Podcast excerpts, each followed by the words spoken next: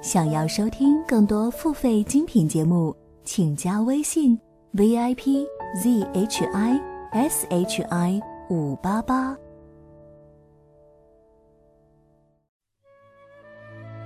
喜马拉雅的朋友，大家好！熟读唐诗三百首，不会吟诗也会吟。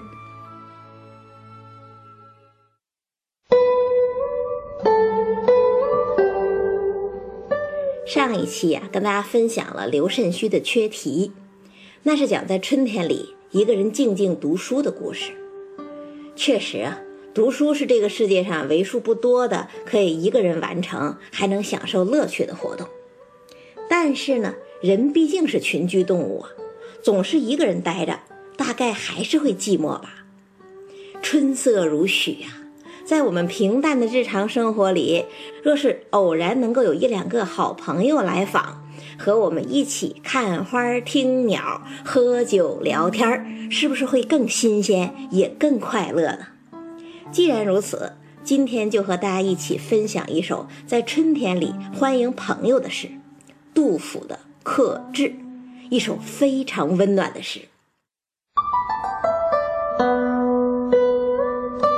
舍南舍北皆春水，但见群鸥日日来。花径不曾缘客扫，蓬门今始为君开。盘孙市远无兼味，樽酒家贫只旧醅。肯与邻翁相对饮，隔篱呼取尽余杯。这首诗啊，是杜甫五十岁的时候，在成都浣花溪畔的草堂居住的时候写成的作品。咱们都知道，杜甫呢是半生不得志，又赶上安史之乱这个唐朝的大劫难，可谓是书剑飘零啊。只有晚年到了成都，在亲友的帮助之下，当上了剑南节度参谋加检校工部员外郎，有了俸禄，又住起了草堂，才算过上相对安稳的日子。所以在成都这四年多的时间呢，就成了杜甫创作的一个高峰期了。杜甫现存诗歌一千四百多首，其中有二百四十多首就是在成都写成的。当然，杜甫号称杜工部，也是因为这段经历。那么这四年多的日子到底是怎么过的呢？其实看《客至》这一首诗就知道的差不多了。先看首联啊，“舍南舍北皆春水，但见群鸥日日来。”真是明媚如画啊！杜甫草堂呢是靠近江边。春潮涌起，绿水绕宅，鸥鸟亲人盘旋而下呀！你看绿水白鸥，和风艳阳，漂亮不漂亮？真漂亮！这些年呢，大家都喜欢海子的那句诗啊：“我有一所房子，面朝大海，春暖花开。”其实靠近海哪有靠近江更好啊？海可以是平静的，但也可以是狰狞的呀。住在海边，人是很容易觉得自己渺小无助啊。可是江不一样啊，江是辽阔的，但也是温和的呀。尤其是春江水暖的时候啊，人更容易觉得亲切而喜悦吧。所以这一句话呀，听着特别好。那么这一联诗是不是仅仅在讲啊？我的草堂周围环境很好啊，碧波环绕，白鸥上下呀？当然不是，这个鸥啊，在中国古代是有特殊意义的鸟，什么意义呢？淡泊寡欲，与世无争。这是《列子》里面的一篇故事，大意是说呢，在海边住着一个特别喜欢海鸥的孩子，每天早晨都到海边去看海鸥，海鸥也特别愿意跟他一起玩，有的时候呢，一百多只海鸥都会围绕着他。那有一天呢？他的父亲就对他讲：“啊，我听说海鸥都跟你好啊，你给我抓两只回来，让我也玩一玩。”那这孩子答应了呀。第二天呢，他就抱着这个念头又来到海边了。结果呢，每只海鸥都只是在天上盘旋飞舞，但是一直都不肯下来。那后来呢，这个故事就演化成一个成语，叫“鸥鹭忘机”啊，表示只有一个人没有欺诈之心，才连异类都会亲近他。那再引申一下呢，就是指一个人淡泊寡欲，与世无争。所以好多诗人写鸥鸟啊、海鸥啊、白鸥啊，啊，都隐含这个意思。你比方说王维讲啊，野老与人争席罢，海鸥何事更相宜啊，就是讲我已经不卷入任何政治斗争了，我隐居了。那杜甫在这个地方写“但见群鸥日日来”，其实也有这层含义。我是避乱在此了，我已经不问世事了，所以连白鸥都来亲近我了。那是不是这两层意思就完了呀？一个环境好，第二个与世无争，绝对没有，还没完呢。要知道，杜甫可不是写“涉外皆春水，群鸥日日来”呀，他是写“但见群鸥日日来”。这个“但”是只有的意思呀。就是每天只有群鸥来拜访我，没有人呐，这里就有点寂寞之感了。那首联的一点寂寞写出来之后，颔联儿自然而然的就出来了。花径不曾缘客扫，蓬门今始为君开。这其实是一句互文呐。啊我洒满落花的小路，从来不曾因为客人到来而打扫过。但是今天我为您打扫了。我草堂的蓬门也从来没有为客人打开过，但是今天为您打开了。你看这首诗的题目不就是客至吗？到这儿是真正点题了。那客人来了，诗人高兴不高兴啊？这首诗写的太高兴了。啊，我忙着打扫落花，忙着开门迎客嘛，那是真欢喜。可是问题也来了，那这个客人来了，杜甫如此欢喜，杜甫平时为什么没有客人呢？难道是杜甫不好客吗？不是啊，啊，杜甫分明是一个热心人呐。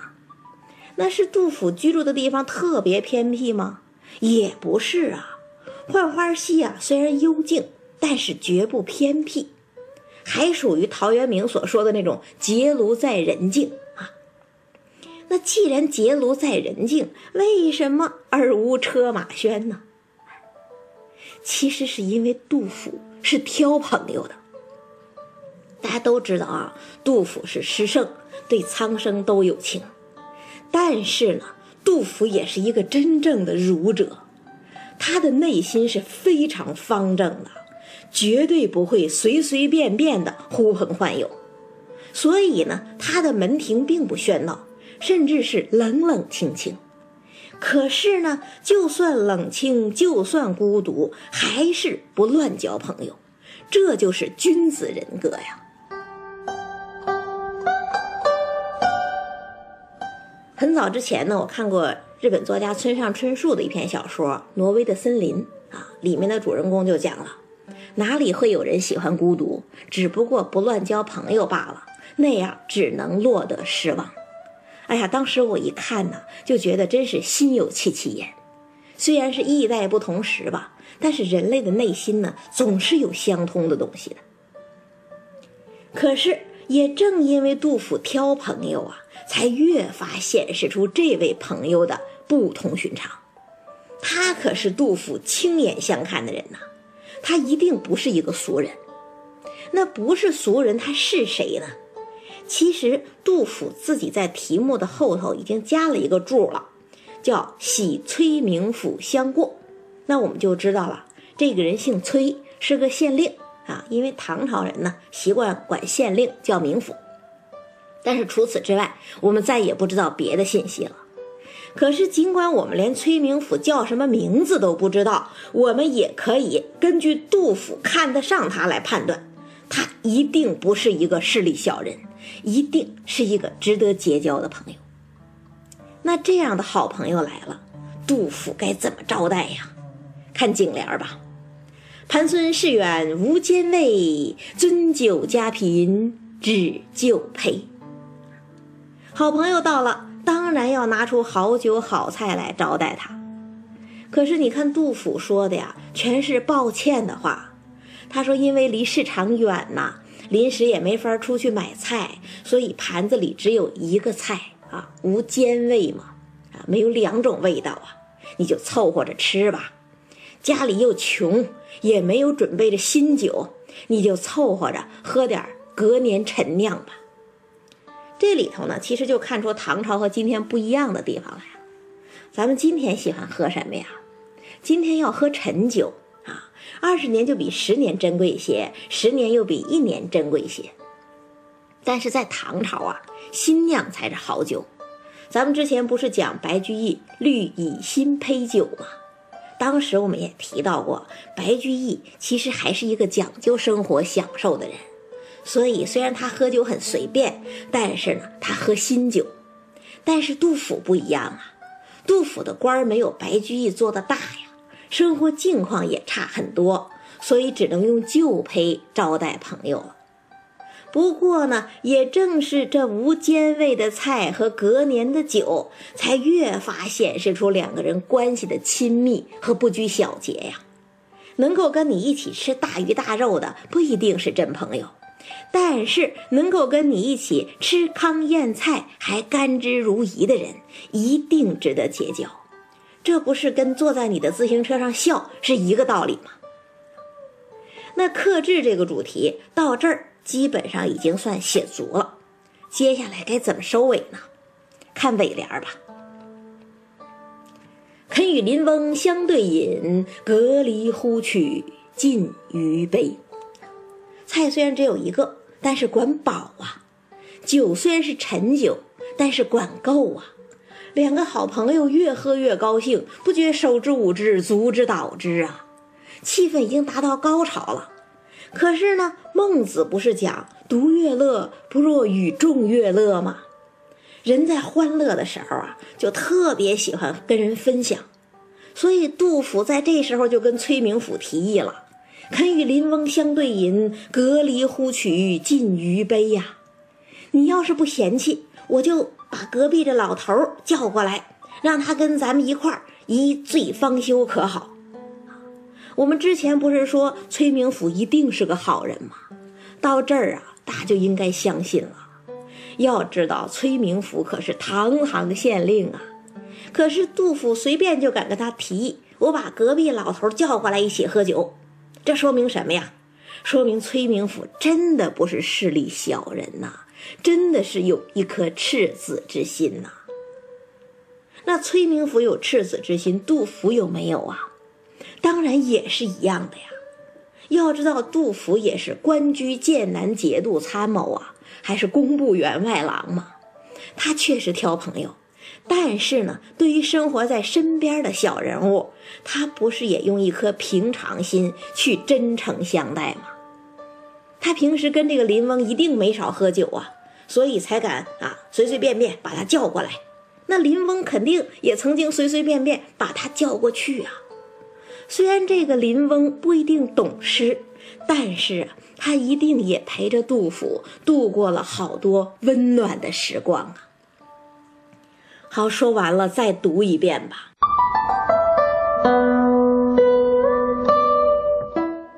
舍南舍北皆春水，但见群鸥日日来。花径不曾缘客扫，蓬门今始为君开。盘孙市远无兼味，樽酒家贫只旧醅。肯与邻翁相对饮，隔离呼取尽余杯。咱们开头就说呀，这是一首温暖的诗，温暖的不仅仅是春天，是朋友，更是一种人生的态度。